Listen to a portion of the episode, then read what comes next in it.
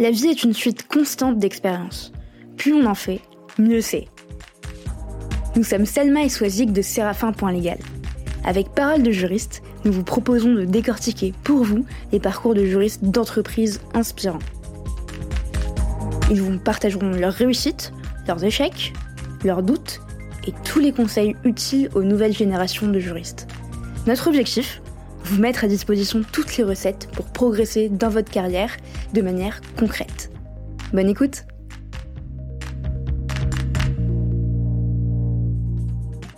83% des juristes se disent insatisfaits de leur processus contractuel et j'imagine que certains d'entre vous en font partie. Oui, vous qui m'écoutez. Vous qui en avez marre des tâches chronophages et fastidieuses sans aucune valeur ajoutée. Vous qui n'arrivez pas à retrouver certains contrats éparpillés dans les fichiers ou les ordinateurs de vos collègues. Vous qui rappelez pour la vingtième fois à Pierre de l'équipe commerciale que c'est bien vous qui êtes en charge des contrats liés aux achats indirects ou encore vous, qui avez été informé la veille pour le lendemain de l'échéance d'un contrat et qui n'avez pas pu le gérer aussi bien que vous le souhaitiez. Chez Séraphin Légal, nous pensons que tout ça n'a plus de place dans votre quotidien et notre logiciel de gestion de contrat est justement conçu pour vous simplifier la vie et celle de vos interlocuteurs. Pour en savoir plus, n'hésitez pas à nous contacter. Nous vous avons laissé toutes les infos en description d'épisode. Bonne écoute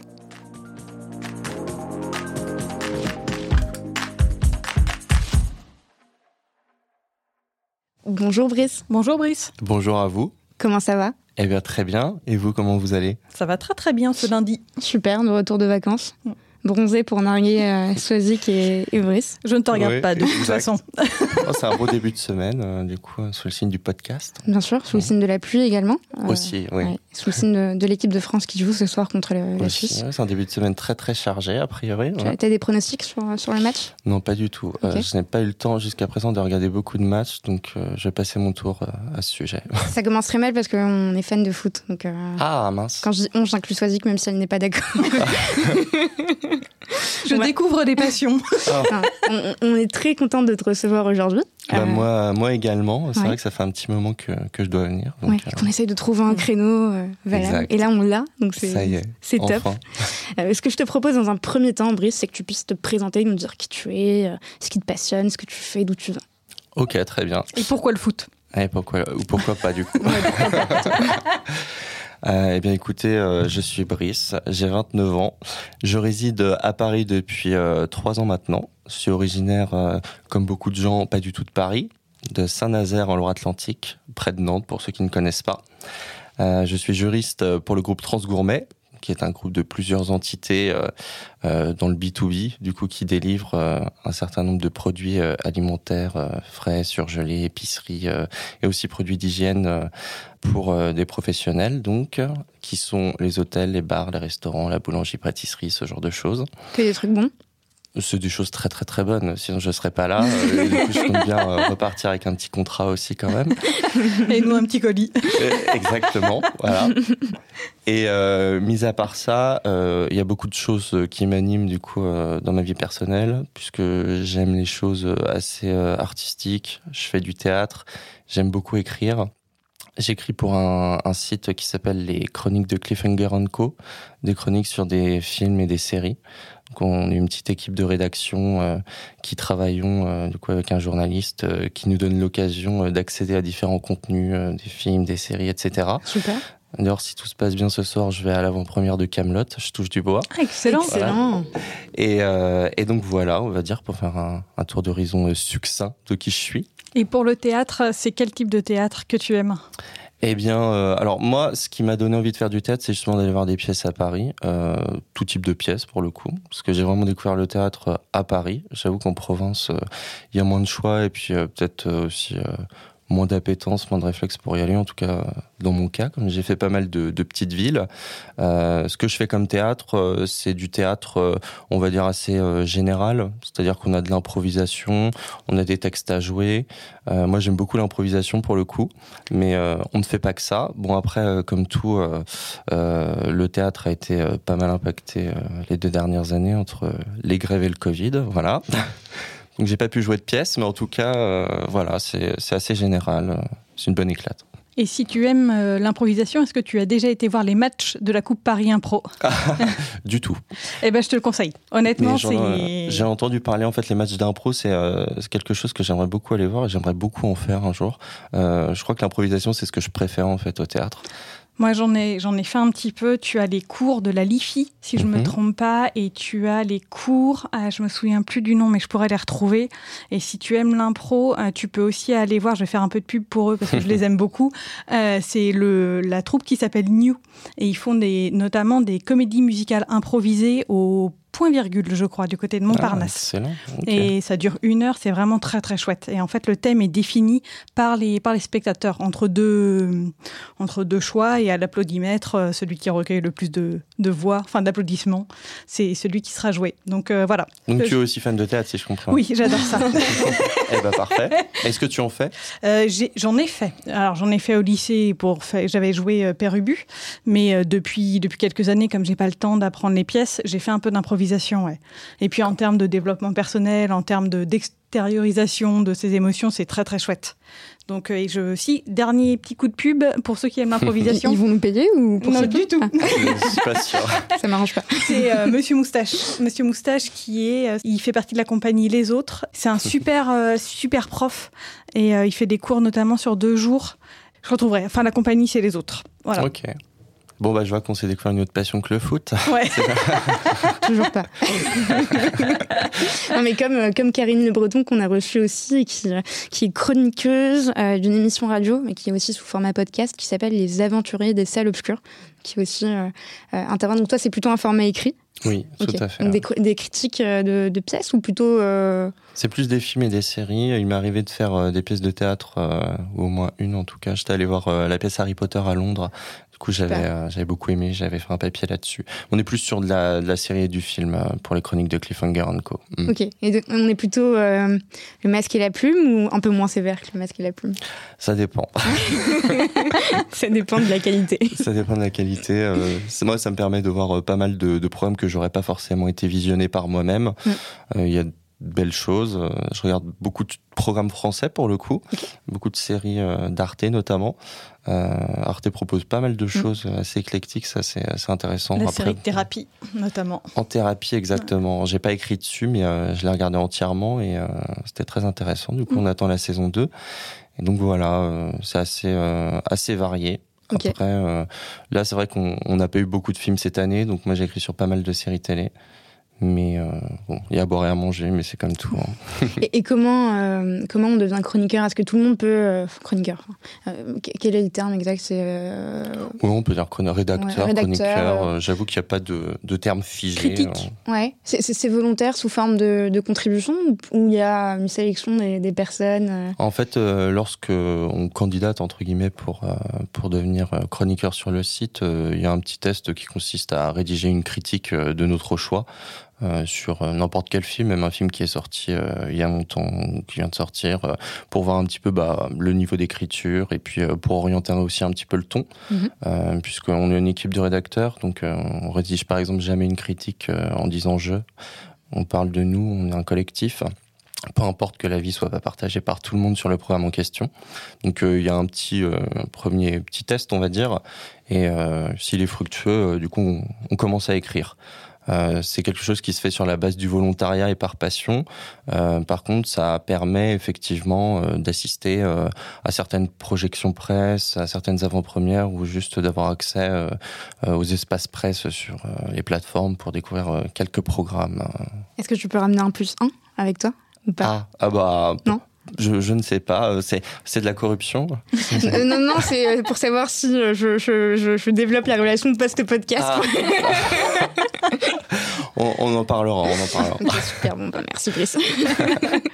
Alors, dans le prolongement de, cet échange, est-ce que tu voulais faire euh, justement écrivain ou acteur quand tu étais enfant ou carrément autre chose? Alors euh, effectivement, j'ai pas, euh, moi j'ai pas eu d'appétence pour devenir pompier, policier, médecin ou, que sais-je, comme beaucoup d'enfants. J'ai fait un stage chez un vétérinaire, mais c'était pas du tout par passion. j'ai toujours beaucoup aimé écrire. j'ai jamais voulu être acteur. D'ailleurs, euh, là actuellement, euh, les cours de théâtre que je fais, c'est vraiment euh, pour le fun et puis parce que je trouve que c'est un bon exutoire. par contre, j'ai toujours aimé écrire. J'avoue que j'ai toujours beaucoup aimé écrire des histoires. Ça, je le fais aussi sur mon temps libre. Euh, écrire euh, des avis sur des films, des séries, etc. Je trouve ça, euh, je trouve ça intéressant. Pour moi, c'est pas une fin en soi parce que c'est pas de la vraie création. Je trouve que ce qui est plus intéressant, c'est de créer, créer son histoire, créer son univers, ses personnages. Donc c'est plutôt ça que que j'aimerais faire un jour, enfin que je fais sur sur mon temps libre.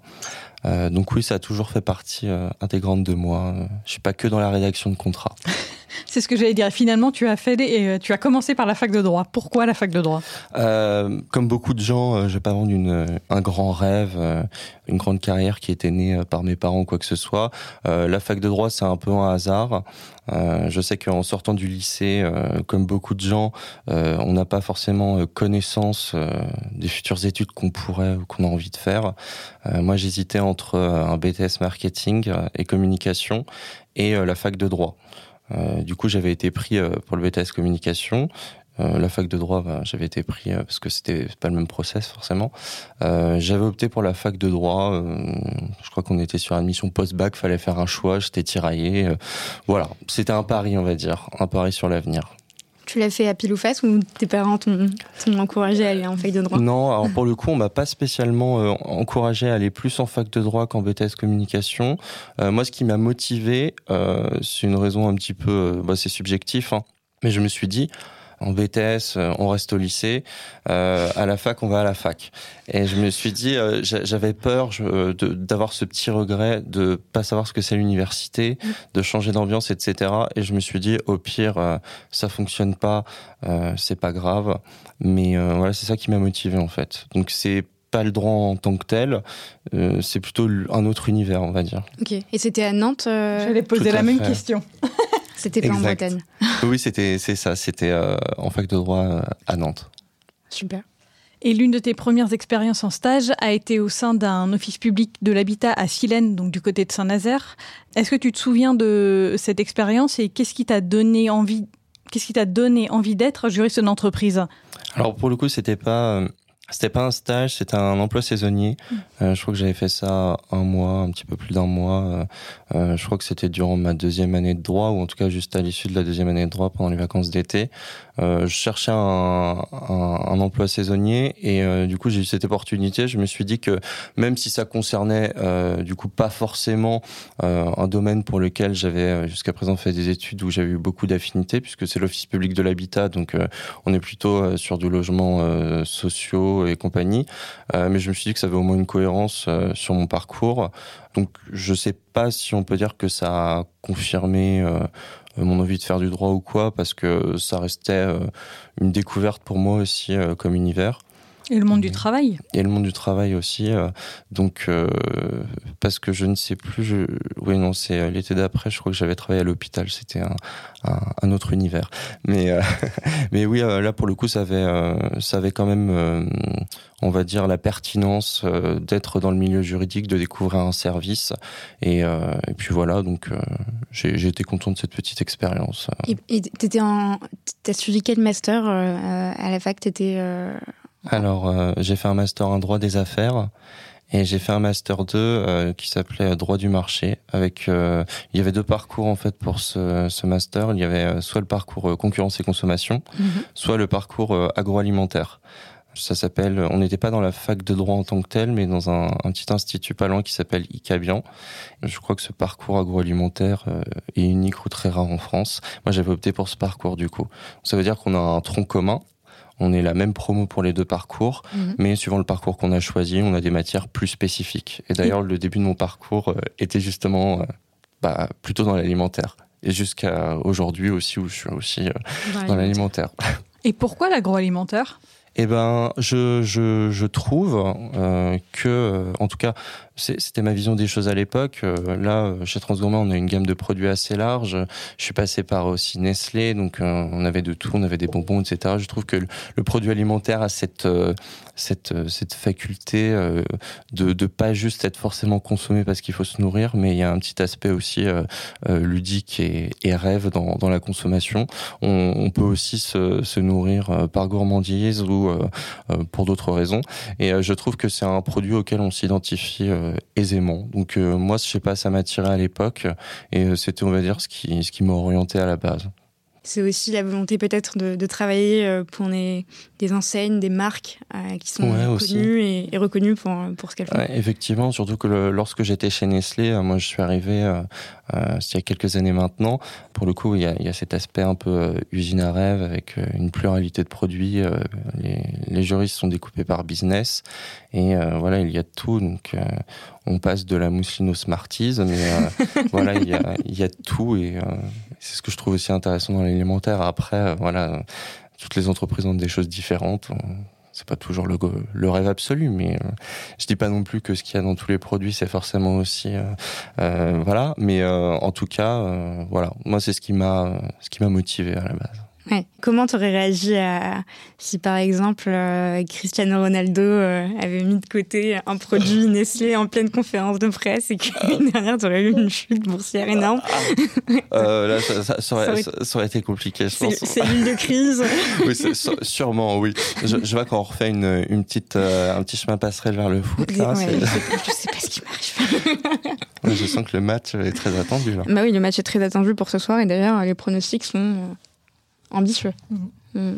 Je, prévois, et d'ailleurs je, prends le défi, j'espère que Christophe Giver m'écoutera. On, part sur un 3-0 pour ce soir avec un, un doublé de Benzema encore une fois, pourquoi pas. Enfin bref. Pour revenir On se reconcentre. pour, revenir à toi, Brice, il y a, quelques semaines, euh, bah, lors de notre premier échange, je me confiais euh, qu'à la suite de ton Master 2, euh, bah, tu t'étais inscrit à l'IEJ. exact pour toute autre chose que l'avocature. Exact. Euh, c'est des petites anecdotes qui me font, euh, qui me font marrer, je vais utiliser ce terme, parce que je, je, le vois autour de moi avec mes amis qui font la même chose. Est-ce que tu peux nous parler de cette période et, et ce qui t'a motivé ou contraint à faire ce choix finalement de t'inscrire à l'IEJ sans vouloir être avocat? Oui, euh, c'est euh, la débrouillardise. Hein. Euh, c'est à dire que au bout d'un moment, lorsqu'on est un peu en galère, il faut aussi savoir jouer un peu des rouages du système, même s'il n'est pas toujours très logique. le souci, c'est que lorsqu'on est juriste, en tout cas lorsqu'on a fait des études de droit ou qu'on est en train d'en faire, qu'on postule pour un job, en tout cas qu'on en cherche un, on se rend compte très très vite qu'on nous demande de l'expérience professionnelle, qu'il est difficile d'en acquérir. Et euh, du coup, euh, on se dit, bon, euh, puisque je, je, ne trouve pas, ou en tout cas je me sens pas forcément assez légitime pour trouver un, un premier job de juriste, je vais chercher un stage. Lorsque c'est un premier stage qui est compris dans le cursus du Master 2 ou du Master 1, je, je, ne sais pas, moi en tout cas j'avais pas de stage en Master 1, j'en avais un en Master 2 et je souhaitais en fait à l'issue de ce stage en faire un second. Et euh, le problème, c'est que, euh, bah voilà, il faut se faire conventionner. Et euh, pour se faire conventionner, c'est compliqué. il faut t'inscrire dans une formation, voilà, qui donne la possibilité de conventionner. moi, j'ai eu un, souci du coup lorsque je faisais un diplôme universitaire à l'université de Lille 2, c'est que au moment où je me suis inscrit, la réglementation, on va dire, qui concernait les stages a changé. En fait, il fallait un certain nombre d'heures dans ta formation pour pouvoir être conventionné. Et la formation dans laquelle j'étais inscrit, du coup, ne remplissait plus, on va dire, ce quota horaire. Donc voilà, donc déjà, donc c'était dans une une formation qui conventionnait à la base et qui pouvait plus le faire. Et euh, l'IEJ avait cette faculté, je sais pas si c'est toujours le cas, a priori, a priori oui, c'est que on peut s'inscrire à l'IEJ, euh, être conventionné pour un stage, euh, même si euh, on n'a pas forcément vocation à, à y mettre les pieds c'est un moyen détourné, on va dire, de, de, faire un stage. Je connaissais beaucoup de gens à l'époque qui voulaient faire la même chose. Donc voilà, c'est euh, c'est un peu dommage, c'est un, un, peu triste de, de, devoir faire ça, mais bon, quand on quand on n'a pas le choix, on le fait et puis mm. voilà. Hein. Moi, j'ai fait la même chose aussi. Enfin, c'est une question de pragmatisme. On, comme tu le disais très bien, c'est que on nous demande d'avoir de l'expérience pour avoir un premier job. Quand on sort de la fac, moi à l'époque, j'ai fait un, un un DEA, donc un master de recherche. Euh, donc j'avais aucune expérience, y compris en M2. Et donc bah, c'est comment je fais pour acquérir de l'expérience. Le diplôme d'avocat me faisait pas particulièrement rêver à ce moment-là. Donc oui, bah, on s'inscrit à l'IEJ. Comme ça, on est conventionné, on est couvert par l'assurance et on peut avoir des stages. C'est ça comme tu le dis, c'est dommage. Après, euh, enfin, il n'y a pas d'autre solution aujourd'hui. Je pense que la législation, le renforcement de la législation dont tu parlais, c'est aussi dû à ce contournement Après, je sais qu'en plus, à l'époque, on s'est tous renseignés justement pour savoir comment se faire conventionner. Je pense qu'on est beaucoup à, avoir opté pour l'IEJ, mais il y avait aussi, je ne sais pas si c'est toujours le cas, mais tout un, commerce, mm. entre guillemets, de convention de stage. Euh, voilà, qui euh, demande euh, aux étudiants ou aux non-étudiants, du coup, de, de, payer une certaine somme assez élevée. Dans les environs de 500 euros Non, je sais pas, je pense. Plus que ça, je crois que j'avais 750. Ouais, ça dépend de mm. l'organisme aussi. Je pense qu'il y a tous les prix, euh, sans avoir l'assurance derrière que l'entreprise qui va recevoir la convention de stage euh, trouve pas ça un petit peu, un petit peu chelou, on va dire. Euh, donc voilà, je sais qu'à l'époque je m'étais renseigné, il y avait quand même un certain nombre d'organismes, de pseudo-organismes qui proposaient ça. Euh, L'IEGIS a au moins le mérite d'être euh, quelque chose de propre.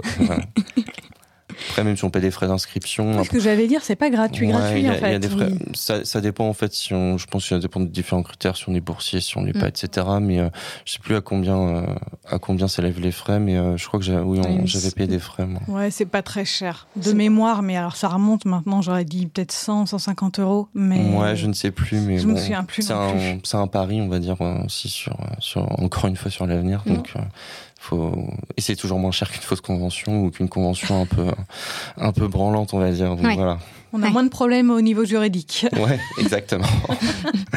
ouais, il y a des, des, conventions qui sont quand même assez drôles euh, de d'amis qui, euh, qui, euh, qui, ont acheté ce type de convention, qui l'ont acheté et qui sont considérés comme faisant leurs études en Afrique du Sud, dans une université en Afrique du Sud, et qui font leur stage en France en entreprise. Mais c'est vrai que c'est, c'est ça peut être une alternative, mais c'est aussi foué sur la précarité de, des étudiants et les offres d'emploi. Mais euh, ça, je pense que c'est une alternative qui a quand même, je pense, sauvé pas mal de personnes à, certains moments. Donc, euh, Moi, si elle fonctionne encore, c'est que bon, voilà, c'est un peu la, la seule solution euh, qui reste mm. en dernier recours. Ouais. Ouais. Et du coup, cette même année, en 2014, tu décroches ton stage de fin d'études chez Gel Delis? Exactement, chez Gel Delis. Donc, qui est une TPE qui est ouais, qui était une TPE. je crois qu'à l'époque, ils étaient un peu plus soixantaine de personnes à peu près. Je sais pas combien ils sont maintenant, si euh, ça s'est euh, ça s'est stabilisé, mais oui, voilà. Donc euh, spécialisé dans la conception et la production de produits snacking à destination d'enseignes de la restauration hors domicile. Exactement, c'était plutôt de la marque distributeur, c'est-à-dire que c'était des produits qu'on pourrait retrouver chez certaines enseignes fabriqués par Gel Délice, mais sans avoir forcément le, le nom Gel Délice sur le packaging. Ok. Donc, tu arrives dans cette entreprise, euh, tu me racontais ça, tu étais le seul et unique juriste de l'entreprise. Toi, tu étais fraîchement diplômé, à peine diplômé, et donc tu es directement jeté dans le bain, comme ça, Brice. À ah quel âge À 25, 24 25 euh, là, Je ne sais même plus quel âge j'avais. Mais, voilà, bref. mais c'était vraiment là, ouais, j'étais encore en Master 2, c'était vraiment. Ouais. Bah, pour l'histoire, on va dire 24. Est-ce que tu as, as, appréhendé ce stage? Est-ce que tu te souviens de ce qu'on t'a demandé quand tu es arrivé Et quel titre tu avais? Euh, alors, je l'ai pas forcément appréhendé. Euh, J'avoue qu'à l'époque, moi, je ne voulais pas euh, d'un stage sur Paris euh, pour des euh, raisons personnelles et parce que je voulais rester près de Rennes. Donc, j'ai trouvé ce stage donc à Torcé, donc une petite ville près de Rennes. Moi, j'habitais à Rennes. Euh, et du coup, c'était un stage un peu atypique euh, parce que je me suis retrouvé dans un service qui ne savait pas ce que c'était un juriste. Ils en avaient pas parce que la structure était euh, était assez petite. Moi, c'était ma, ma première expérience, on va dire, sur le long terme puisque j'y allais pour six mois et j'étais rattaché au service qualité. Euh, par lequel transitaient un certain nombre de problématiques euh, juridiques, réglementaires, etc. Euh, donc voilà, c'était, on va dire, une découverte à la fois pour eux, à la fois pour moi. quel titre j'avais J'étais juriste, mais avec, on va dire, de l'adaptabilité. C'est-à-dire que moi, je devais essayer de leur faire comprendre ce que je devais faire, ce que je faisais et ce que je voulais faire.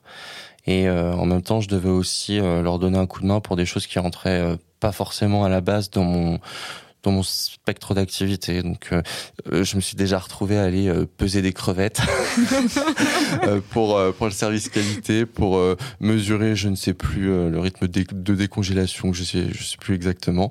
Mais donc voilà, c'était ouais, c'était c'était un stage assez original, mais après c'était aussi un peu un peu difficile, on va dire, dans dans la conception de ce que devait être un juriste, alors que moi-même, en sortant de la fac, voilà, je devais apprendre ce que c'était aussi.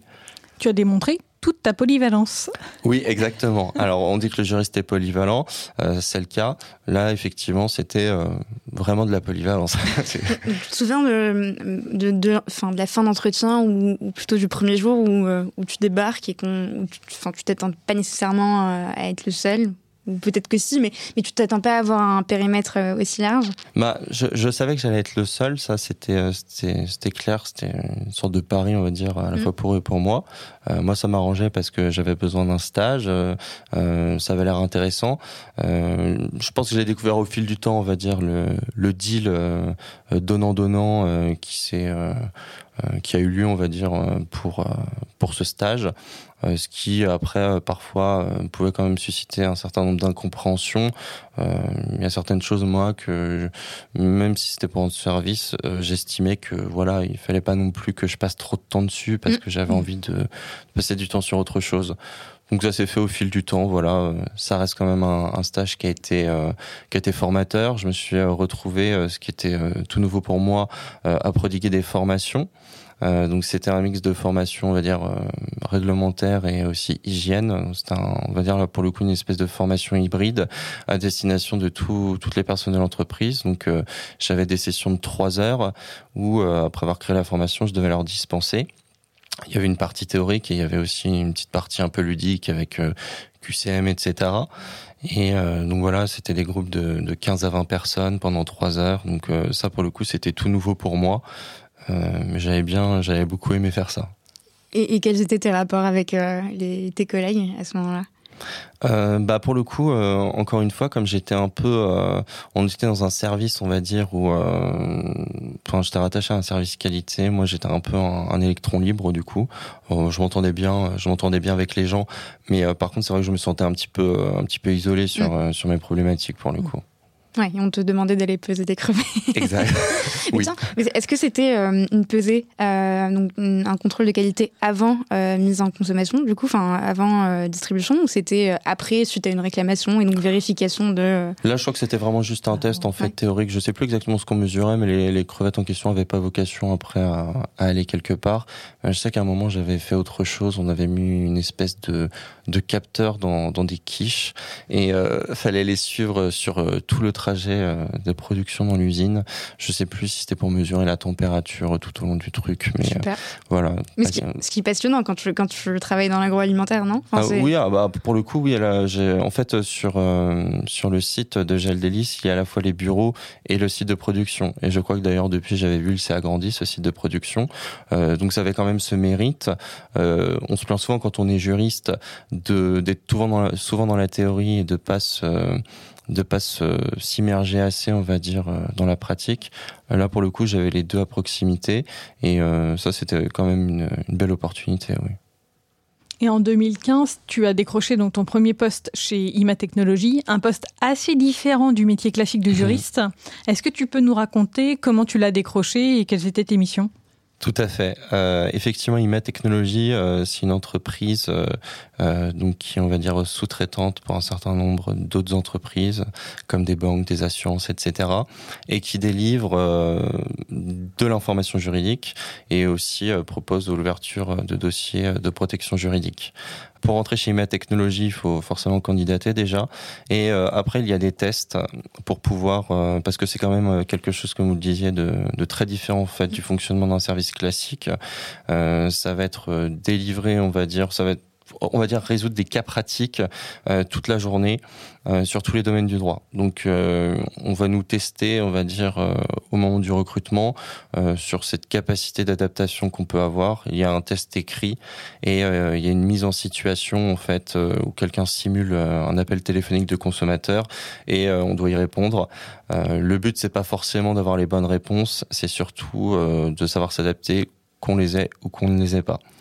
Euh, donc voilà, une fois passé ce, ce processus de test, euh, s'il est fructueux, on est recruté et on a deux semaines de formation avant de vraiment commencer le travail, puisque IMA Technologie en fait dispose d'une d'une base de données juridique qu'elle a qu'elle a créée, qui est une base de données euh, juridique très vivante, mise à jour régulièrement et que du coup les, personnes recrutées doivent apprendre à appréhender.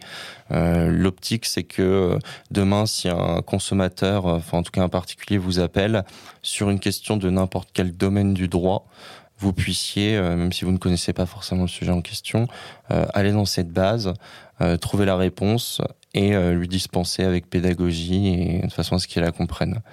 Donc c'est quelque chose qui, euh, qui effectivement diffère euh, du fonctionnement des services classiques, puisqu'on peut euh, traiter individuellement par jour entre 20 et 30 cas.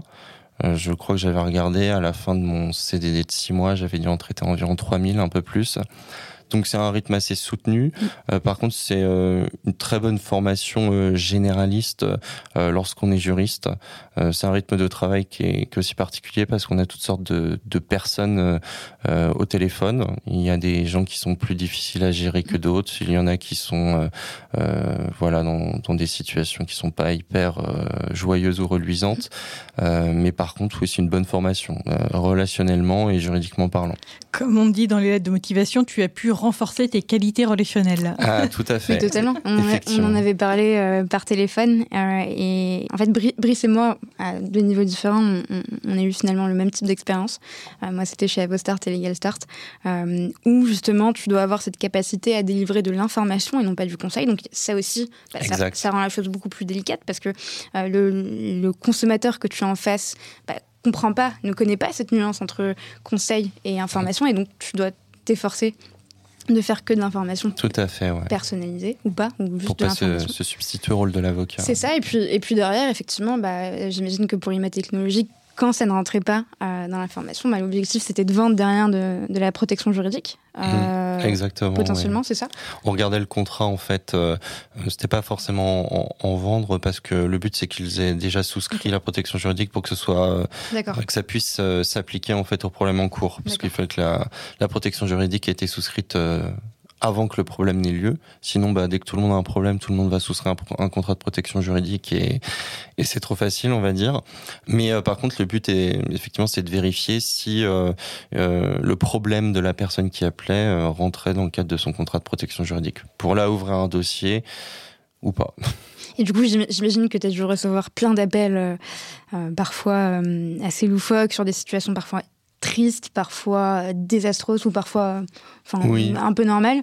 Et, est-ce que tu as réussi à prendre de la distance par rapport à ça? Parce que tu, donc, tu passes toute une journée à traiter ce type de cas. Tu rentres chez toi, tu es, es, lessivé par les problèmes parce que finalement, ces questions sont aussi potentiellement des problèmes des problèmes de personnes.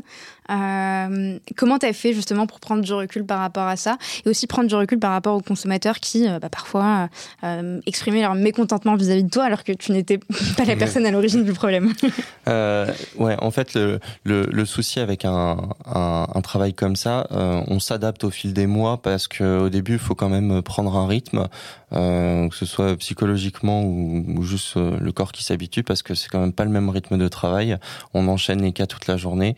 Ça se fait, euh, ça se fait au fil des mois. Euh, le, le, plus compliqué, je trouve, c'est d'avoir euh, cette sensation de tête dans le guidon en fait les premières semaines ou les premiers mois, parce qu'on enchaîne les cas et puis on, on, apprend, on va dire, à se roder pour leur répondre. Et c'est vrai qu'il y a un nombre de cas qui varie du loufoque au drôle, au dramatique, mm. qui est assez au cours d'une même journée. Voilà, on passe parfois par toutes les émotions. je pense que c'est comme tout en fait. Je vous disais tout que j'ai travaillé dans un hôpital euh, pour euh, pareil un emploi saisonnier. Euh, c'est le genre de choses où de toute façon, je pense, en tout cas moi, ça, je, le vois comme ça, ça se fait assez naturellement. Euh, au début, les premiers jours, on est un peu dans l'affect, et après, on a, on a, on n'a pas d'autre choix. En fait, on fait, on le fait naturellement, je pense. Euh, on se détache un petit peu des cas en question. Après, il y a toujours des, des petites histoires quand même qui qui vous marquent et aussi des situations à gérer voilà de façon impromptue juste avant de manger si quelqu'un vous appelle et est en détresse émotionnelle et menace de suicider bon voilà c'est toujours quelque chose d'un peu d'un peu délicat. Mais voilà ça c'est on s'adapte au fil des mois quoi. Les appels sont minutés? Alors on a on a effectivement un, un compteur en fait on est supposé avoir un temps moyen, on va dire, de réponse.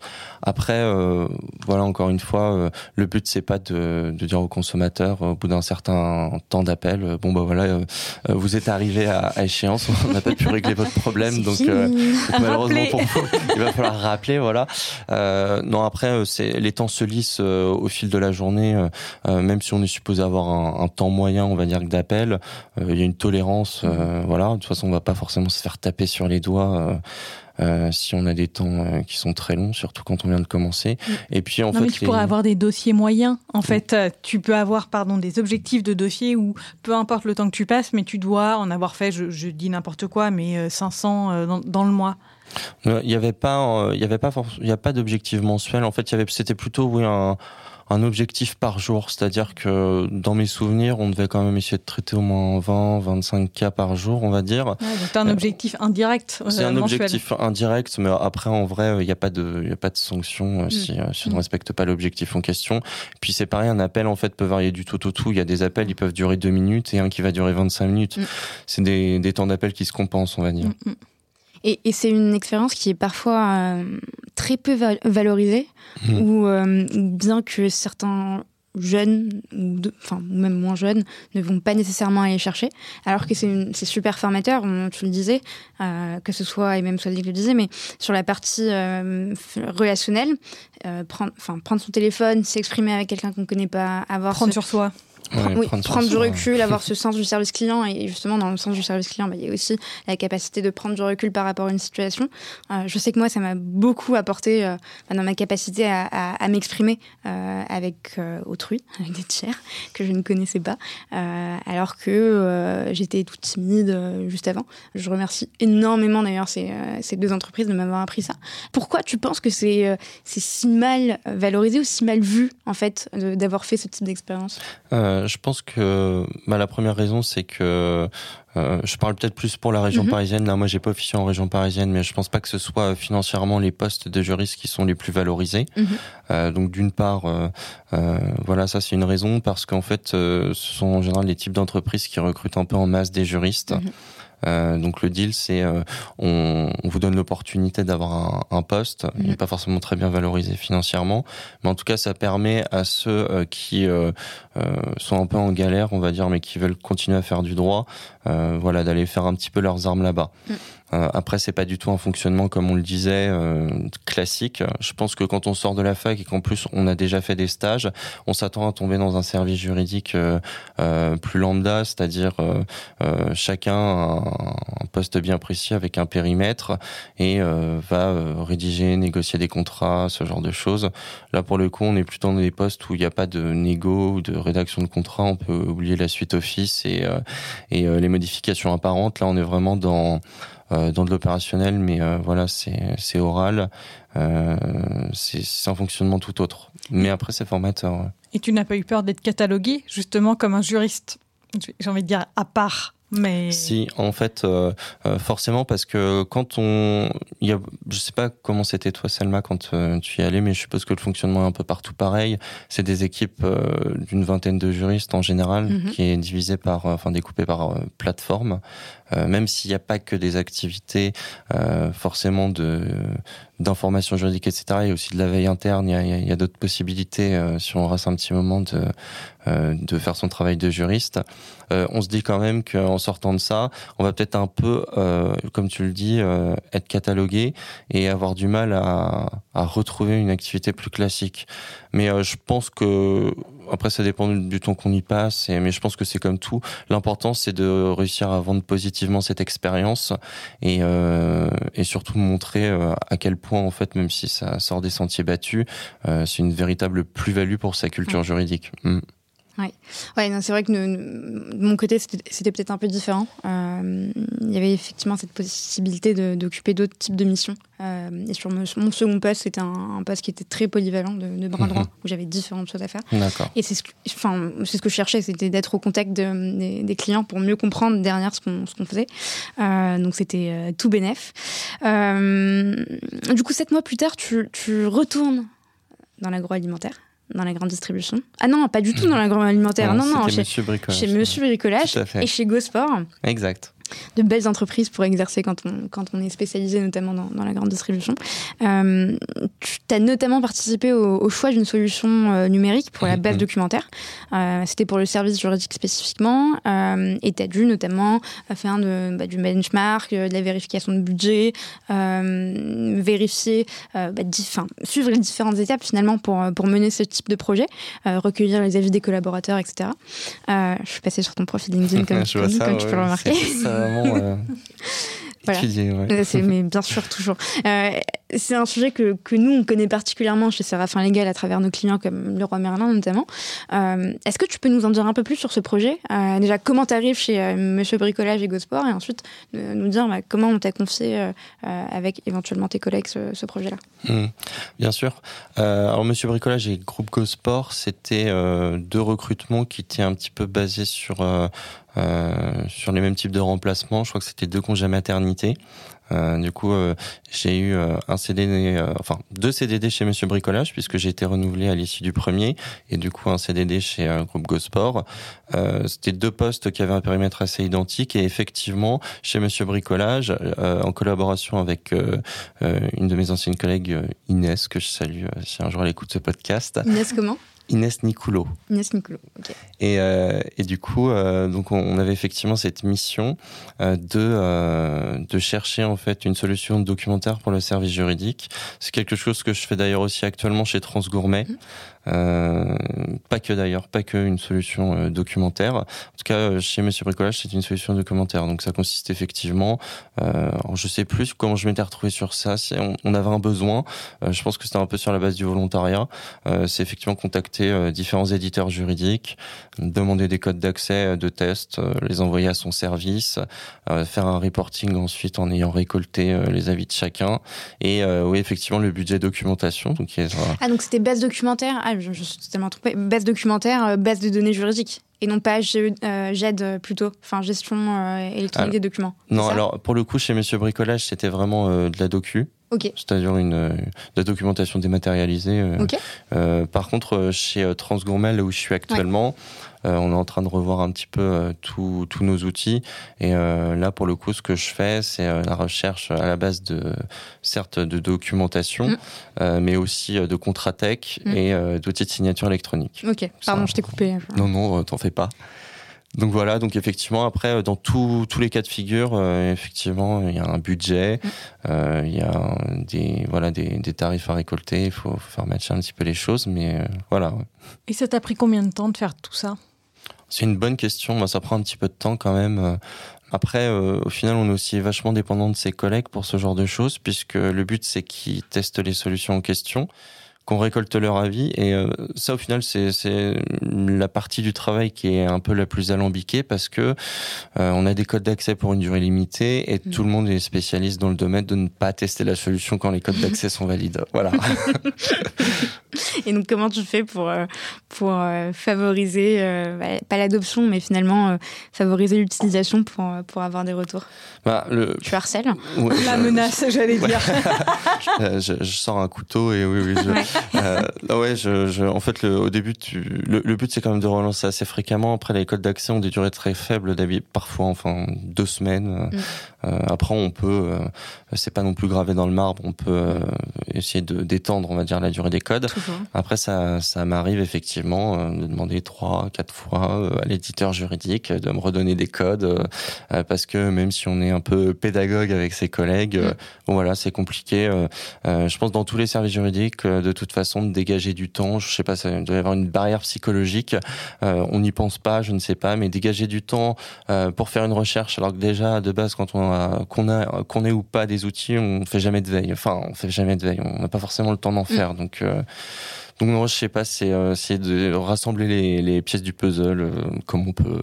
Ou lancer un concours. Celui qui teste la solution a euh, ah, un petit cadeau. La corruption, là. c'est pas de la corruption, c'est de l'interne. voilà, j'ai jamais essayé. Je, je vais voir pour, pour les prochaines. Je devrais, C'est une bonne idée. en fait, c'était plus un poste de chef de projet qu'un poste de juriste. Non, en fait, ça, c'était, j'étais vraiment un, un, juriste, que ce soit chez Monsieur Bricolage ou ailleurs. C'est juste que ça, c'était vraiment une activité à côté qu'il fallait faire. Donc double poste. Oui, voilà. En fait, c'était juste une petite activité en plus. C'était d'ailleurs pas prévu mm. quand j'arrive, euh, mais on s'est rendu compte qu'on avait des besoins et qu'en même temps, si personne euh, n'avait, euh, on va dire, la proactivité de le faire, bah, on n'aurait jamais rien. Donc, donc voilà. Et puis après, ça reste, surtout quand on le faisait à deux, ça reste assez, assez ludique quand même de faire ça. C'est moins. Là, je le, je le fais plutôt, plutôt tout seul chez Transgourmet. C'est, on va dire, c'est, c'est moins fun, mais après, euh, il faut le faire. Donc, euh, c'est nécessaire, ouais. Pour régler euh, quelques, quelques petits problèmes. ouais, et puis on, on, se plaint toujours aussi que les services juridiques n'ont pas forcément d'outils. Il y a une raison budgétaire très souvent à ça. Mais il y a aussi, au bout d'un moment, il faut se dire, bah, voilà, il faut aussi les chercher, ces outils. Et qu'est-ce que ça peut me rapporter aussi Exactement, quel gain de temps, etc. Ouais. Et, et, et, donc cette expérience chez Gosport et chez Monsieur Bricolage, donc en CDD, Mm, tout à fait. Euh, est-ce que euh, c'est une situation qui te convenait ou est-ce que tu te disais que bah, euh, c'est un contrat précaire en termes de, stabilité? Alors pour le coup, ça me convenait tout à fait. Mm-hmm. Parce que passer le début du parcours où on cherche des stages ou des CDD, alors chacun a son optique en général. je les veux à Paris, je les veux pas à Paris, mm. je les veux près de chez moi, etc. Bon, moi j'ai tout de suite vu que, enfin j'ai tout de suite vu en tout cas j'ai vu ça pour moi, qu'il euh, fallait être mobile. Il fallait pas hésiter à être mobile, surtout au début de son parcours. Mm. Euh, donc au début, c'était plutôt une contrainte de mobilité géographique. Euh, mais après, c'était, euh, j'y ai pris goût. Euh, j'ai trouvé que aller faire un, contrat de travail dans une entreprise ou une ville et où là pour le coup une ville différente, ça avait quand même une, plus-value personnel et professionnel. Euh, c'est bien de découvrir de nouveaux coins. Euh, J'avoue, je passé de la Bretagne à Grenoble, en passant par Lens, etc.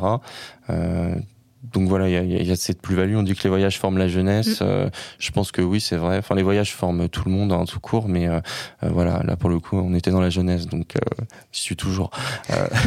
donc ça, c'était c'était plutôt ensuite par par choix. Mm. Groupe Gosport, Monsieur Bricolage, j'ai vu ça comme une opportunité de continuer un peu à prendre mon baluchon et à me balader. Après, c'est comme tout. au bout d'un moment, c'est c'est sympa de faire ça, mais que ce soit pareil personnellement ou professionnellement, ça reste une, une contrainte. On, on s'immerge pas assez longtemps dans une entreprise pour voir les problématiques de A à Z. Mhm. Moi, je vois là, ça fait trois ans que je suis chez Transgourmet. Euh, voilà, euh, au bout de trois ans, j'ai vu euh, euh les rouages de l'entreprise. Euh, je les ai vus plus plus profondément que ce que j'ai vu là où je suis resté en CDD. Et puis après, personnellement, c'est vrai que bon, si on veut prévoir un concert qui est six mois après, c'est plus compliqué aussi de, de toujours être en CDD. Clairement, à part si on a une voiture et. Euh, ouais, ça dépend. quand on est à Grenoble, parfois, qu'on veut aller à un concert qui est. À Paris. Oui, encore Grenoble-Paris, ça va, c'est pas très loin. Mais euh, s'il est à l'autre bout de la France ou je sais pas où, euh, bon, c'est un peu. Parce que c'est le souci aussi quand on est euh, en CDD, en stage, etc. C'est qu'une fois, au-delà de la localisation, une fois que notre contrat se termine, à moins d'avoir déjà retrouvé quelque chose, mm. on se retrouve en position de recherche. On sait mm-hmm. pas quand est-ce qu'on va trouver, on sait pas où on sera dans un, deux, trois mois. Surtout quand ça tombe juste avant les vacances d'été. Bon, là, c'est le tiraillement entre est-ce que je pars en vacances ou pas. Mais donc voilà. Ouais, et c'est vrai qu'il y a aussi ce, ce dictat du CDI pour euh, notamment faire des projets euh, personnels, enfin personnels ou, ou semi-professionnels, je sais mm. pas, mais euh, ne, ne, pas avoir accès à, certains, certaines choses, certains emprunts. Enfin, c'est la difficulté de pouvoir se, se projeter. Oui, oui, il y a, toutes ces. je pense que tout le monde passe par là, et puis après on peut on peut pas, enfin ça c'est une question de choix je pense, mais mm. euh, on, peut pas tous euh, effectivement se permettre d'être toujours en mobilité. Euh. après peut-être qu'avec le Covid ça va donner des, des nouvelles idées à certains, hein. mais voilà après je pense que c'est un peu usant aussi donc. Ouais, il y a aussi la mobilité inter, mais de toute façon on en parlera, inter entreprise, enfin dans la même entreprise et mm. intergroupe. Non, non, non, au-delà euh, la mobilité vraiment intergroupe, euh, la mobilité euh, au sein d'une même entreprise, mais cette capacité de, mobilité géographique. Non, de, mm. pouvoir rester sur le même poste, mais euh, mais il y, a eu plein de plein d'images et de enfin de reportages sur euh, ce type de personnes euh, qui voyagent en groupe, qui sont collègues ou pas dans la même entreprise ou pas, qui sont en télétravail et qui font je sais pas un mois en télétravail à Malte, deux semaines en Normandie et qui qui ont la, capacité voilà de, de découvrir différents endroits. Je pense que tous les employeurs ne sont pas, ne sont hmm, pas favorables. en termes de vie personnelle, ça peut être compliqué. Oh, en termes de vie personnelle, je pense que tu fais pas ça sur euh, plusieurs années, euh, mais je pense que ça, te permet notamment de découvrir différents endroits et d'être dans un cadre de travail différent. Après, euh, il faut quand même compter sur le sérieux de ses collaborateurs et compagnie, c'est sûr. Et puis sur son, si jamais tu as des enfants, Enfin, il faut que l'autre s'en occupe pendant. Oui, non, non, là, on n'est pas du tout dans une optique. Ouais, c'est ça. On n'est pas du tout dans une optique enfant. non, non, non. C'est pour un certain type de salarié. C'est oui. Alors oui, oui, c'est pour un certain type de salarié, qu'il soit jeune ou, plus âgé d'ailleurs. On n'a pas nécessairement. Peu importe. Ouais. Mais mais c'est vrai que c'est un peu. C'est un, peu délicat pour, pour certains employeurs. Tout, tout dépend de la capacité de l'employeur à vouloir accepter ça et de la confiance qu'il accorde à, oui, et puis après, si c'est un choix du, salarié de mm. faire ça, ça reste une belle opportunité. Euh. Clairement, mm, mm. clairement. Et donc, tu es arrivé euh, chez Transgourmet il y a trois ans, c'est ce que tu nous disais, en mai 2018. Tout à fait. Euh, Pour le RGPD. Exactement. C'est ça, ouais, c'est ça. je suis arrivé pile au moment où il allait rentrer en, enfin en application. Au bon moment. Le 25 mai 2018. C'est ça. Ouais. Tu as bien retenu. Et pour ceux qui ne connaissent pas Transgourmet, donc Transgourmet, c'est un des leaders européens dans le secteur des grossistes alimentaires. Euh, vous êtes spécialisé dans la distribution de produits frais, d'épicerie, de surgelés et d'hygiène destinés aux professionnels de la restauration et de la boulangerie-pâtisserie. Tout à fait. Je me trompe pas. Non, tu te trompes Super. J'ai fait un copier-coller sur le site. C'est parfait. si t'es à jour, c'est rassurant. Donc, en, quelques chiffres, euh, Transgourmet, c'est 1,2 milliard d'euros de chiffre mm-hmm. d'affaires en 2019, 3058 collaborateurs, c'est peut-être ça.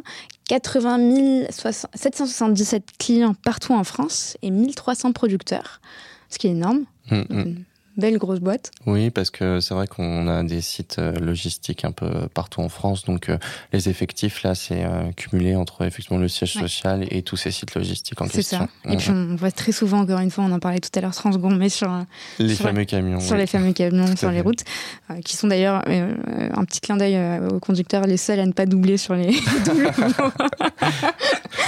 Ou pas Non, c'était juste pour faire un clin d'œil. Est-ce que tu peux nous expliquer en quoi consiste ton poste aujourd'hui. Est-ce que tu peux nous décrire tes missions? Bien sûr. Euh, alors mes missions ont un petit peu évolué depuis que je suis arrivé, elles se sont euh, élargies. Euh, à la base, lorsque j'ai été recruté, donc nous étions dans un service juridique de quatre personnes. Mmh. Aujourd'hui, nous ne sommes plus que trois. En tout cas pour l'instant, puisque suite au Covid, l'un des postes qui était vacant était gelé comme comme d'autres. Mmh. voilà. mes missions à la base, j'ai été recruté pour des périmètres comme le droit informatique, le droit du transport et aussi euh, des contrats, on va dire, commerciaux euh, destinés à, réaliser des partenariats avec euh, certaines entreprises.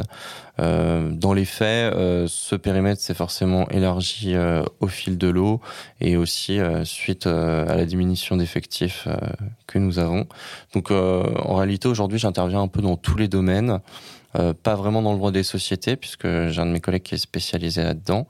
Euh, J'interviens pas forcément sur la partie immobilière, sur tout ce qui va être beau, mm. mais par contre, je vais intervenir sur la partie immobilière, euh, tout ce qui concerne euh, les contrats qui sont liés au fonctionnement de nos sites, donc tous les contrats de maintenance ou, mm. ou, ou, de prestation de services qui seraient nécessaires. Donc on va dire que j'interviens un peu sur tout maintenant. Voilà. Ok.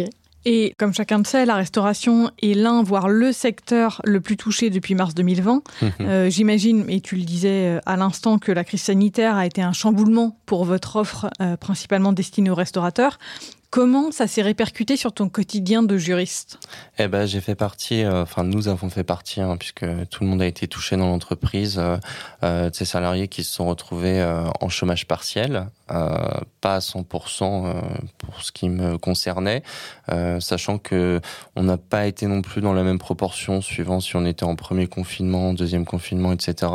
Premier confinement, c'est vrai qu'il y a une, une sorte d'effort collectif qui était nécessaire c'est pas qu'il y avait, il y avait moins de travail euh, pour pour les livraisons, etc. Mais il restait plein de sujets juridiques, plein de dossiers qui qui devaient être finalisés. Mais comme il y avait un effort collectif, on devait quand même avoir du chômage partiel. Donc force majeure, pas force majeure, renégociation. Voilà, exactement, sujet sujet houleux. Donc premier confinement, c'est vrai qu'on s'est retrouvé à travailler un jour et demi ou deux jours par semaine, en tout cas pendant les premières semaines, avant d'augmenter un petit peu. Donc, euh, donc voilà, ça demande euh, euh, de l'adaptabilité. Et puis surtout pendant le, entre le premier et le deuxième confinement, on n'avait pas vraiment repris à 100%. Le deuxième confinement qui est tombé, donc moi en ce qui me concerne, j'avais un peu plus de jours de travail, mais là, là j'ai repris à 100% depuis quelques temps. Mais c'est vrai que cette année a été bah, en dents de scie, quoi, mm. pour tout le monde au sein de l'entreprise. Ok. Et c'est une période que tu as bien vécue, toi, en tant que, au-delà de, de Transgourmet, mais en tant que personne, en tant que juriste. Euh, tu étais confiné en télétravail. Mm. Tu travaillais deux jours par semaine. comment tu as vécu cette période-là? Euh, Je l'ai plus. Alors d'un point de vue professionnel, je l'ai plutôt bien vécu, je dirais. Je dirais que les choses se sont fait assez naturellement. Mm. Alors chez, chez Transgourmet, avant que la, la crise Covid ne débarque, on n'avait euh, pas forcément énormément de télétravail. On avait euh, deux jours par mm. mois. Euh, on s'est retrouvé en full télétravail du jour au lendemain. je trouve que ça a bien fonctionné. En tout cas, moi, je l'ai bien vécu. J'ai pas eu de soucis particuliers, pas de soucis techniques, pas forcément de soucis de, de communication.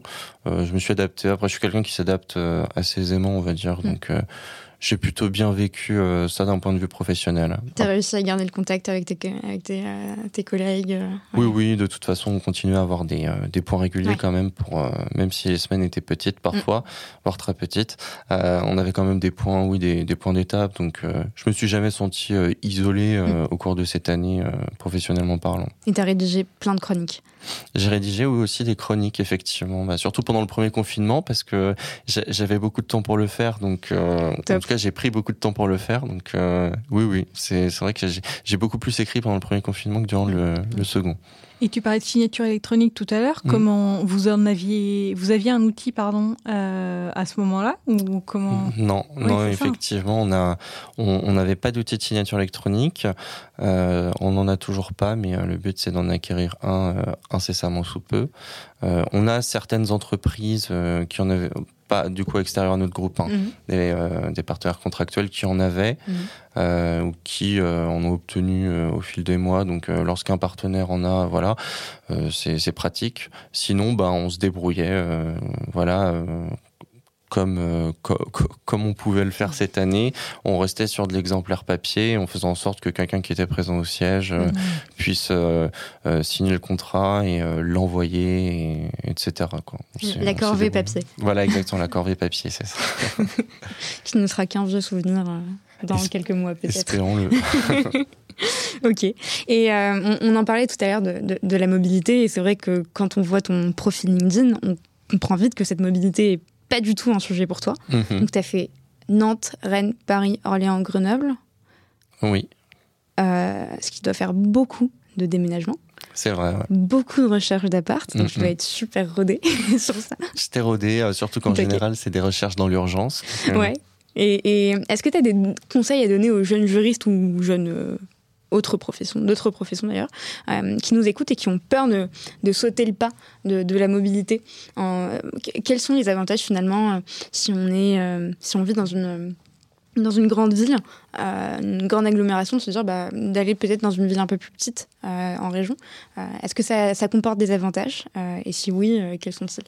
Ah, le, le, premier avantage, forcément, il est, il est professionnel. Hein. Le, le, but, c'est d'y aller pour, pour euh, bah voilà se, se, mettre dans un nouveau poste et puis euh, apprendre et puis il faut toujours se dire que de toute façon c'est pas la fin du monde qu'on ait envie ou pas d'aller à Orléans ou pas d'aller à Orléans c'est c'est temporaire en tout cas il y a, y a, personne qui, qui oblige celui qui part à, y rester trois ans hein. après c'est moi je cherchais spécialement des, des CDD à cette époque là mhm. je voulais pas aller prendre un CDI ailleurs mais bon après c'est pareil un CDI en vrai la barrière elle est plus psychologique et aussi plus liée au fait que bon faut démissionner, euh, il faut partir, il n'y a pas forcément la prime de précarité, tous mm. ces petits détails.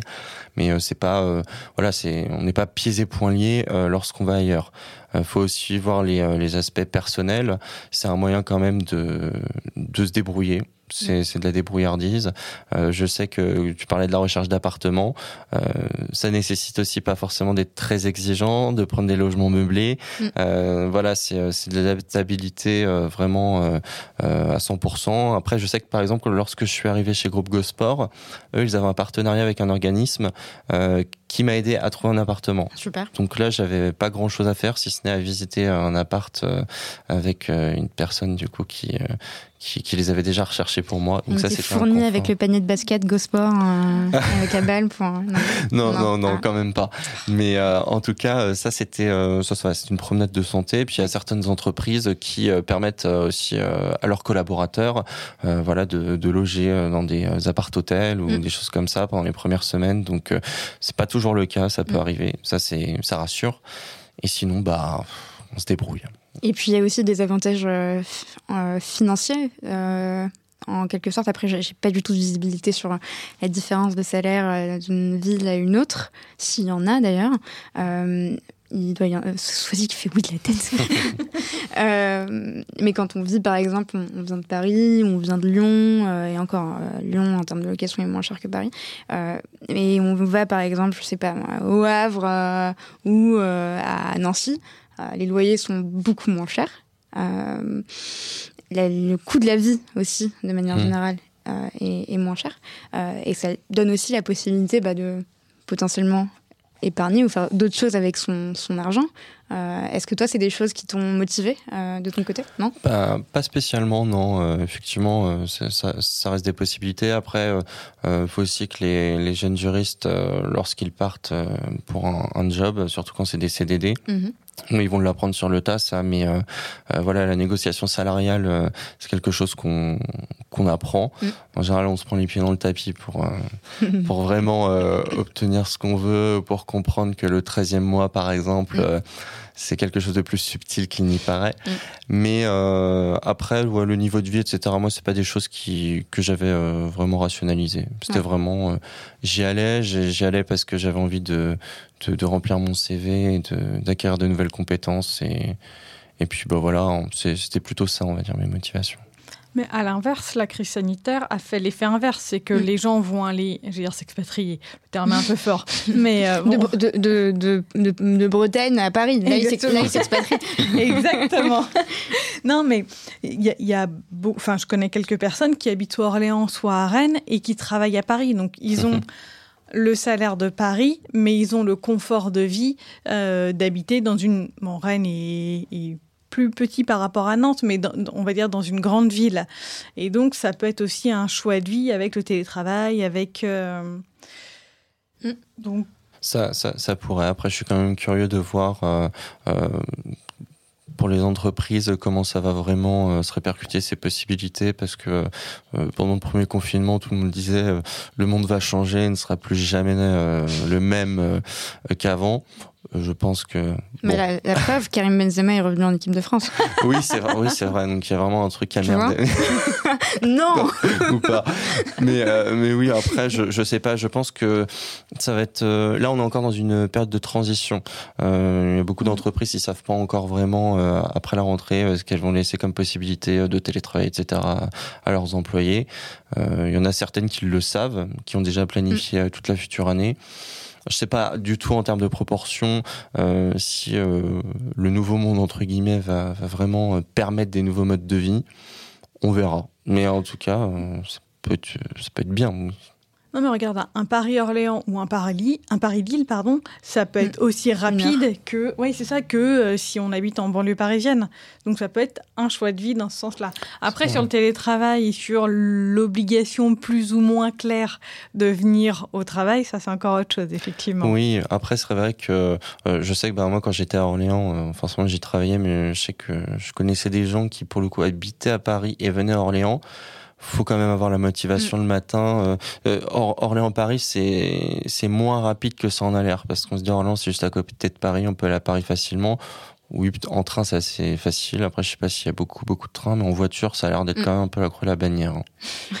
Il y a des bouchons, tout ça. Ouais, et surtout quand on arrive euh, vers je sais pas si c'est une rocade ou si c'est le périph' et c'est limité à 50 km/h depuis 4 ans. Euh, c'est horrible, t'as l'impression. J'arrête. Mais c'est vrai. Et en parlant de télétravail, euh, Swazik nous a fait un super accord télétravail avec les CSE d'ailleurs. C'est en cours de négociation. Oui, bah, voilà, ça va pas être très compliqué.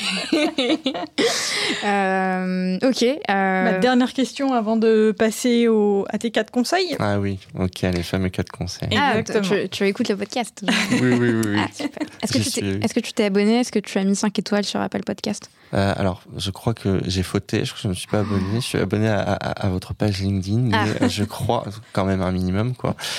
Faire plaisir à, ceux qui nous reçoivent. mais euh, j'irai sur la page du podcast, je vais voir ce que je n'ai pas fait. est-ce que tu recommanderais aux personnes qui nous écoutent de s'abonner? Ah mais bien sûr. Et de mettre 5 étoiles sur Apple Podcast si ah, Encore plus, allez-y, euh, de toute urgence. Et, quel, serait le cadeau, vu qu'on parle de corruption depuis tout à l'heure, est-ce qu'on devrait offrir quelque chose à ton avis? Comment, comment on devrait fonctionner? Euh, Vous avez le budget pour offrir quelque chose? Euh, C'est en cours. Hein. bon, on verra, en tout cas, il y aura quelque chose à... Je décline toute responsabilité. Thomas, si tu m'écoutes. il y aura bien des goodies, des petits trucs. il y aura un stylo bic. Hmm. Bon, allez-y, euh, franchement, abonnez-vous. Euh, mettez 5 étoiles euh, parce que vous serez vraiment pas déçus du voyage. Hein. Il y a vraiment oh. des beaux goodies à la clé. Hmm. Super, merci. Pas de rien. Bon, allez, dernière question. quels sont les challenges, les objectifs que tu voudrais réaliser, qu'on pourrait te souhaiter pour la suite de ta carrière ou pour ta vie personnelle? Alors, euh, bah, pour la suite de, de ma carrière, euh, j'avoue que au fil de mes différentes expériences, je, je, suis monté en compétence, on va dire, sur le sujet des données personnelles. Mm. Euh, il y a beaucoup de gens qui se sont retrouvés sur ce sujet euh, par dépit. C'est pas mon cas. J'aime vraiment beaucoup ce sujet. J'aimerais beaucoup l'approfondir. Alors, je sais pas si, si un jour je deviendrai DPO, mais pourquoi pas pourquoi pas J'aimerais bien approfondir ça. En cabinet d'avocat ou plutôt en entreprise Non, plutôt en entreprise, je pense. Tu mm. tu, Est-ce que tu as une volonté, par exemple, comme plusieurs juristes, enfin de nombreux juristes, de se dire en fin de carrière, j'ai envie d'exercer en tant qu'avocat? Pas spécialement. J'avoue que les cabinets d'avocats, ça m'a jamais foncièrement mm. attiré. Euh, ça, c'était un choix. J'ai pas, j'ai pas essayé de le devenir euh, mm. avocat. Non, j'ai pas, j'ai pas une appétence euh, pour, pour le milieu. Et est-ce que tu veux te, te lancer dans l'immobilier euh, locatif à courte durée euh, pour les CDD euh, Eh ben, on verra. Ça peut être une corde à ajouter à mon arc. Bon, ben, faudrait qu'on s'appelle. Et je vais faire un petit clin d'œil. Tu parlais de formation sur les, pour devenir DPO. Je fais un petit clin d'œil à Aurélie Banque qui a monté un DU à Évry pour former les, les nouveaux DPO. C'est vrai que ça prolifère, ça. Et, un super. Bah, bah, c'est un super, c'est une super formation qu'elle a mis en place mm. avec des avec des vrais experts et euh, qui connaissent bien le sujet. J'ai failli faire le DU euh, mm. DPO de données personnelles de euh, d'Aurélie Manque à Nanterre en 2018. Et maintenant, elle est à Ivry. Ouais. Ok. et, et, oui, Aurélie Manque qui est aussi passé sur un super, un super chouette podcast qui s'appelle j'ai oublié le nom et Stanislas va me tuer. euh, ah, c'est Privacy euh, Business, un truc comme ça. Enfin, je, je mettrai la description dans mhm. l'épisode. Un super podcast pour les gens qui sont intéressés par euh, les données personnelles que je devrais aller écouter. Et justement, elle intervient dans, dans l'un des premiers épisodes. C'est vrai que ça a créé euh, beaucoup de nouvelles perspectives, ce sujet données personnelles, mm. donc, et de nouvelles formations, de nouveaux métiers. Totalement. Mm. Totalement, oui. Avec beaucoup d'actualités en ce moment, notamment sur les données de santé. Exact. Alors, on passe à la dernière partie du podcast, Brice. Donc, tu les connais, ces quatre questions. Quatre questions. C'est les quatre questions, les quatre conseils de Brice. Conan Conan ou Conan d'ailleurs Conan. Conan, mm, ok. Mm. Conan, ça fait un petit côté. Euh, oui, pas de mauvaise blague, on me le sait tout de. Ah non, ah c'était pas pour faire des Non, ah. un petit côté euh, irlandais, irish. Euh, oui, ça pourrait aussi. Mais non, on a tué Conan le barbare. Ouais, voilà. voilà. Forcément. Du coup, quatre questions oui. Pour quatre réponses brèves, Ok. du tac au tac. Est-ce que tu es prêt? Ok, bah, je suis prêt. Super. Si tu devais révolutionner un processus métier, quel serait-il? Euh, La simplification, on va dire, des tâches administratives. Et donc ça passe aussi par le type d'outils qu'on évoquait tout à l'heure, euh, ou alors euh, si on a la chance d'avoir une assistante ou un assistant juridique, ça peut aider aussi. Mais on passe un temps fou euh, justement à perdre du temps euh, sur plein de petites choses, euh, la rédaction de courrier, la recherche de contrats pour voir les dates d'échéance, etc. Euh, il y a plein de choses qui peuvent être améliorées à ce niveau-là. Et même dans l'échange avec les opérationnels, plutôt que de renvoyer plein de fichiers Word par mail pour leur mm. demander leur avis, voilà, la contre-attaque, ça peut être aussi une une plus-value à ce niveau-là. Super, et bah écoute, on a plein de choses à te montrer du coup. Ah bah super. euh, deuxième question, quel est ton conseil numéro un pour bien collaborer avec ses clients internes?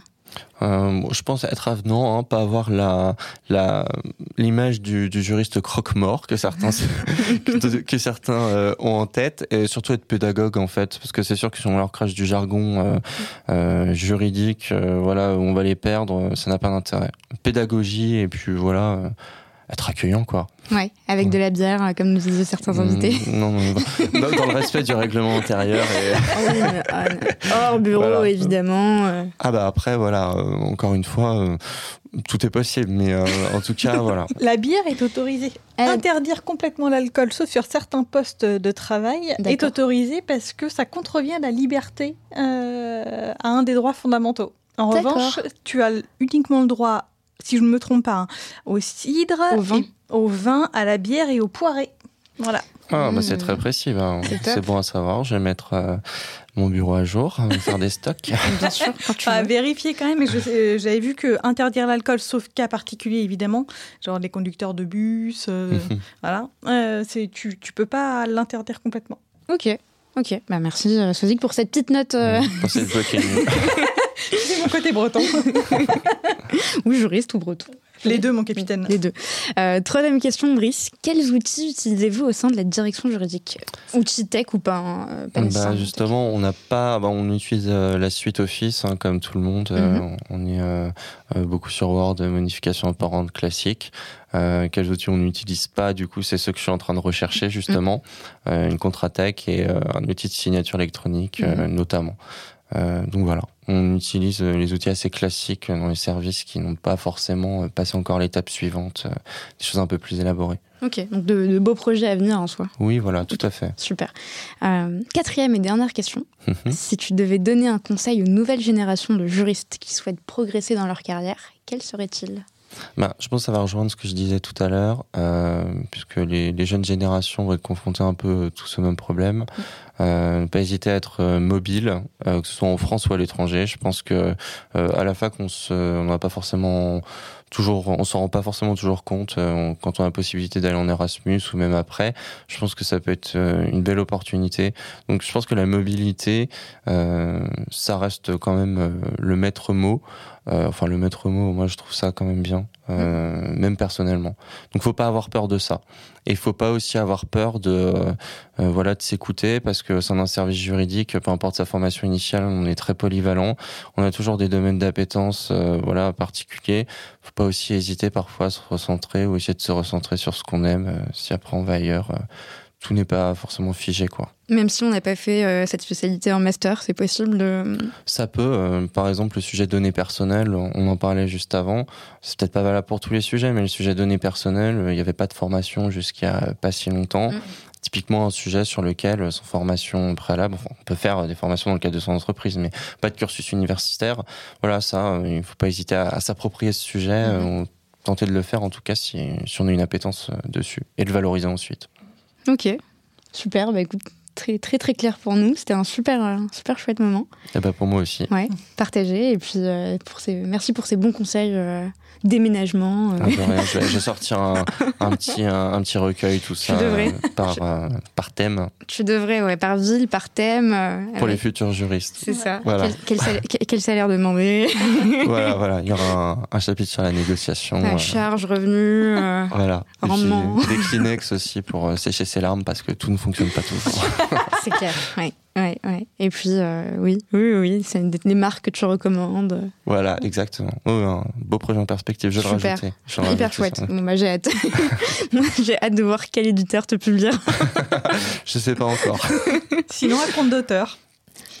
Sinon quoi? À compte d'auteur. Ah oui, ouais, c'est le l'auto-édition, c'est ça? Ouais, ouais, ça. Non, je vais bien trouver un éditeur juridique à qui je demande des codes, euh, d'incorporer ça dans sa, base de données. On va, on va, on va se débrouiller. Top, super, bah, j'ai hâte de voir ça. Et puis on te souhaite une bonne journée. Avec eh ben, merci. Bonne journée, bonne semaine. Et pour te contacter, on peut te contacter par LinkedIn parce que je reçois, je reçois des messages de temps en temps d'auditeurs et d'auditrices qui me demandent euh, euh, si elles peuvent prendre contact avec toi ou avec euh, les invités qu'on reçoit. Mmh. Euh, et elle me demande notamment est-ce qu'on peut prendre contact avec cette personne par email ou par LinkedIn? Oui, oui, bah, par LinkedIn, c'est très très bien. Par LinkedIn, c'est très bien.